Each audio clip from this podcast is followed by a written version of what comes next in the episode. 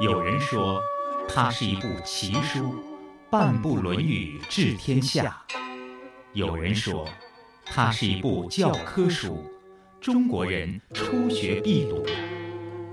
这部流传两千多年、记载着孔子谆谆教诲的书，都讲了什么？又能给生活在现代社会中的人们带来怎样的人生启示呢？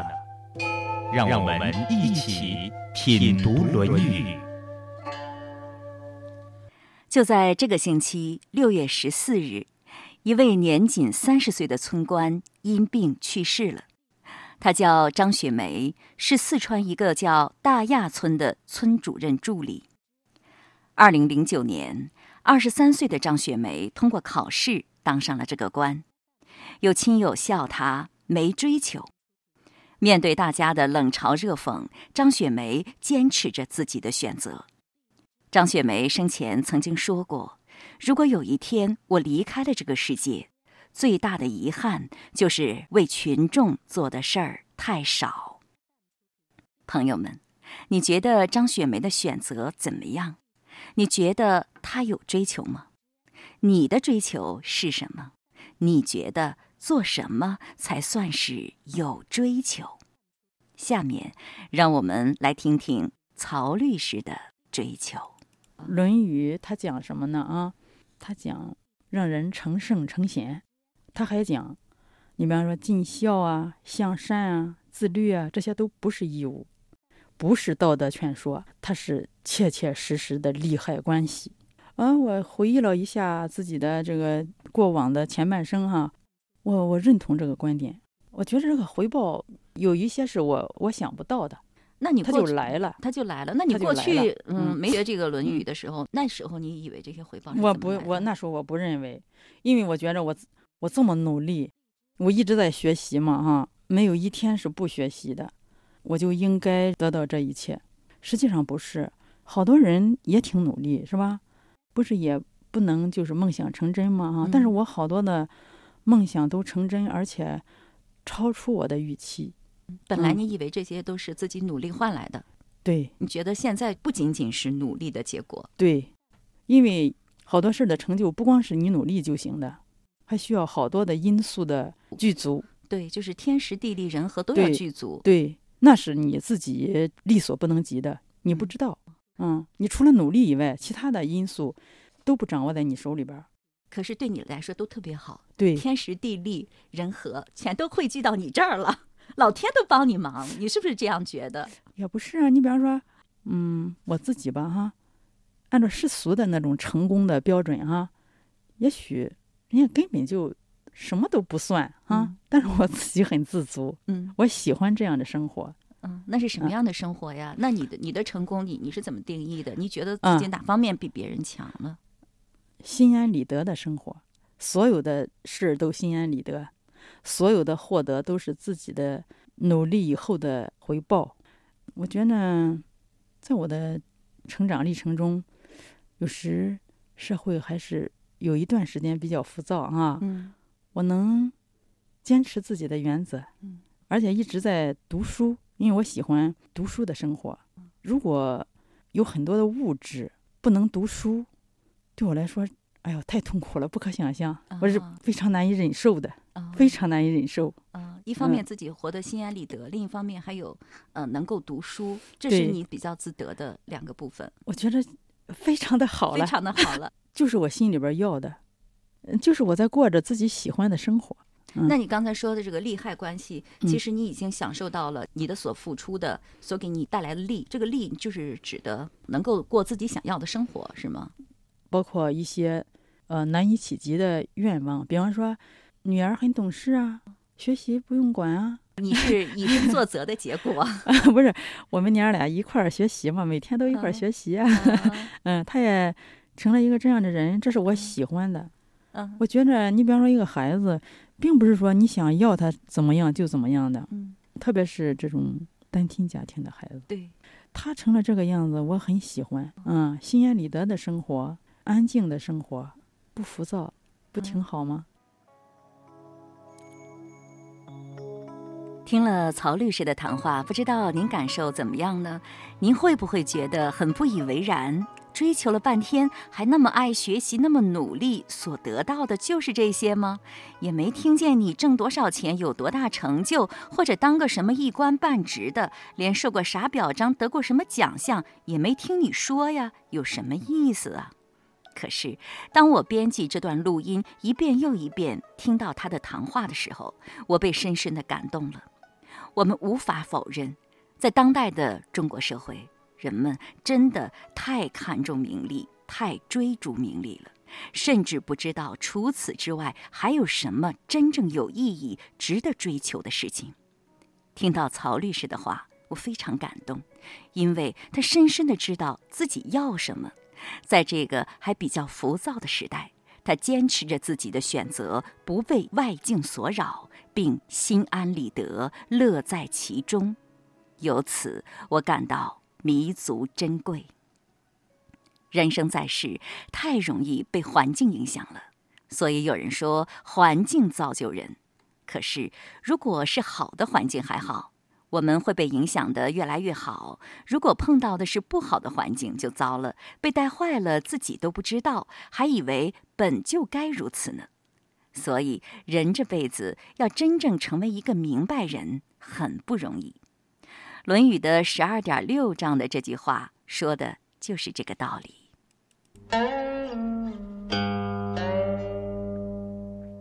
子张问敏，子曰：“浸润之赠，腐朽之馊，不信焉，口为民也已矣。”浸润之赠，腐朽之馊，不行焉，口为怨也矣。这是著名的昆曲艺术家张卫东先生用国子监调进行的一段吟诵，大家可能听不清楚，我再来给大家念一遍：子张问名，子曰：“浸润之赠，夫寿之粟。”不行焉，可谓名也已矣；浸润之赠，肤受之粟，不行焉，可谓远也已矣。这句话说的是什么意思呢？我们让英语乔老师告诉您。英语乔先生，山东明鹤国学堂授课老师，师承于台湾知名儒学家唐于龄教授。他早年留学澳大利亚。后对中华文化升起极大的信心，潜心研学，立志传承与弘扬中华文化。那子张问明，那子张呢问孔子如何做一个明白人？哦，明白人。对，那人人都想要做一个明白人。对。那子张问孔子要如何达到呢？那孔子来回答说：“浸润之赠，肤受之素。”不行焉，可谓明也已矣。好，意思是说，像水浸润般的那种谗言，像是皮肤受尘垢一般的那一种的谗言，如果能够使它行不通的话，这样子可以算是一个明白人。好，那孔子再接着说，若能够使这种浸润之政、肤受之素行不通的话，那也算是有远见的人。不过，听字面上的解释，我们还是不太容易领略这句话的真实的含义，或者是带给我们的意义啊。那么，我们不妨再深入的探讨一下。嗯，这里说的“浸润之赠，肤受之素”，就是指的谗言。是的，而且是高明的谗言。高明的谗言，就是好听的话喽。不见得啊，不见得。正跟素哈，两个都是谗言的意思。那“浸润之正，肤受之素”呢，就是说你这个谗言是很高明的。让一般人没有办法来判别，没有办法察觉，这是谗言。什么叫浸润？好，浸润就是说像水这样子的渗透、湿润，这叫做浸润。好，意思是说，像是在那种雾气很重的地方，那我们走着走着，一不小心就开始打喷嚏了。嗯，为什么？原来已经感冒了。但是中间那个水汽从身体里面渗透。的那个过程，我们一点察觉都没有，所以浸润之症就是说，那种谗言的厉害的程度，它来渗入到我们心中的时候，我们一点感觉都没有。你唯有到后面真的出什么事情之后，你回想起来，哦，原来他当时跟我说的那一个是谗言。那肤受之素，好，所谓肤受就是说，像皮肤来接受尘垢，像洗澡的时候，我们会发现身体脏脏的，但是平常皮肤在接受这个外在来的这个尘垢的时候，我们是不是一点感觉都没有？对，只有洗澡的时候才会发觉。嗯，啊其实就是这个概念。这种的谗言也很厉害，让我们不知不觉就进入到我们的心中，哦，我们就不知不觉就接受它。孔子在这里就是运用了两个比喻的方法来形容这个谗言，形容这种高明的谗言会在不知不觉当中对你产生影响，它的高明，特别是在让一般人都无法察觉。这这种谗。言哈，有的时候是只是在说事实而已，他没有在说谎，他哦只是在跟你讲一个事实，甚至是跟你来夸奖某一个人，但是是在为未来想要一些达到自己个人的不可告人的这个目的来做铺排。那进谗言的人，我觉得也是很高明的，而且就是让人听起来还挺舒服的。对，搞不好听得会很舒服，呃，不知不觉之间就中招了。接受了，哎，呃，进入到你的心里面了，不该答应的想法就被他改变了。哦，不该办的事儿都给办了，是吧？嗯就是说，这个谗言，谗言总是觉得，就是说求人办事儿啊，或者是下级对上级来进的一些言语，这对我们一般人来说，接受谗言的机会不是很多吧？我们一般人也很多，也很多吗？其实这一章哈、套到我们日常生活中，我们几乎每个人都会碰到这种情况，像是说看电视、上网、看电视剧，那怎么会有谗言呢？就是当中哈、各种各样的邪知邪见，里面很奇奇怪怪的各种的观念，我们在看电视、在上网的过程，不知不觉就渗透到我们的心里面，我们都没有感觉，我们心里面那个价值观被改变了，我们都还没有发觉。你看那个呃学校的年轻人，他很喜欢看那个明星演的偶像剧，对不对？对对对，里面讲的那种什么谈恋爱的那种奇奇怪怪的观念，看的过程当中哦，默默的、不知不觉的就把他的那些个观念给改变了，就这么厉害。那我觉得，之所以能够被改变，是因为他自己首先他是没有正见的，就是没有正确的观念，没有正确的价值观。在这种时候，外面的东西就很容易影响他。是啊，但哦大多数人那个正确的价值观的能力是不会太强，而且就算有正确的价值观，很长时间的被暴露在那一种乱七八糟的观念的环境当中，有时候多多少少都会被染进去，很难免。嗯，而且啊，像我们平常的浸润之正、福寿之素呢，还可以是交友。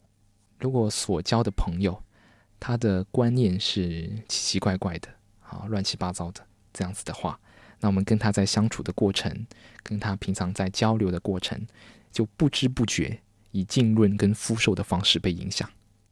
啊，那如果我们知道，比如说网络当中的一些东西不是很好，那我们就拒绝他。如果说这个人会对你产生不良影响，那你就远离他。如果明白了这些内容的话呢，都能够及时发觉，并且不上当的话，那么你就是明智的、有远见的人了。是的，是的，因为你哦能看得到眼前这一个，如果自己被影响的话，自己未来会变成什么样的人，你能够看得到那个未来，所以说是有远见的人，所以，那怎么样才能成为一个明智的、有远见的人呢？就要不断的学习。还是还是真的就是要靠不断的学习，要一直的好的老师，要有好的教材，要跟一群好的同学那在一起来学。哦，原来我们普通人也很容易受到谗言的侵袭哈。比如说美女天天被夸啊，天天被小伙献殷勤，那这时候也要注意，不要太得意，要知道这个无可奈何花总要落去，只有内在的精神啊，才是真正持久吸引人的东西。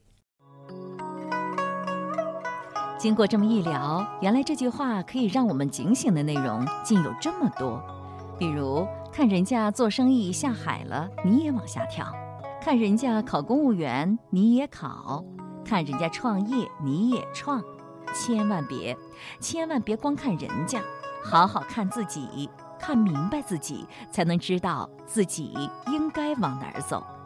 还有，我们每个人每天都会听到各种各样的话，比如说父母家常的唠叨，哥们儿酒后的箴言，媳妇儿枕边的小风，闺蜜闲聊的私语，还有领导的话、同事的话，村里王大妈的话，隔壁李大哥的话，不知不觉之间你就受影响了，不知不觉之间你就不高兴了。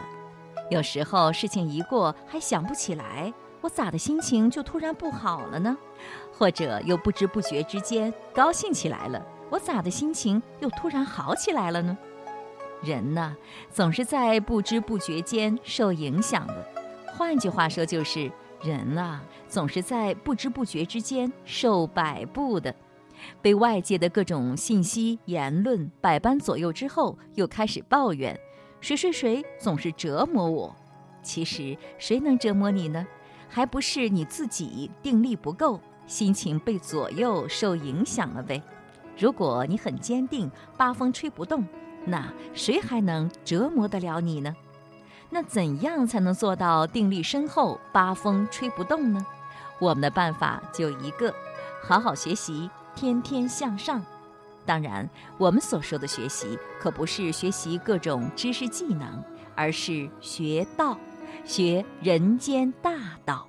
向谁学呢？当然是古圣先贤喽。在他们那里有让你走向安宁、满足、幸福的人间大道。当你真正走在了这条大道上，你会越来越坚定，也会越来越快乐的。祝福大家！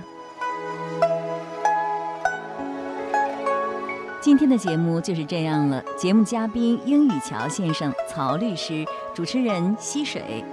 如果你有什么话想和我们说，欢迎您加入品读《论语》QQ 群。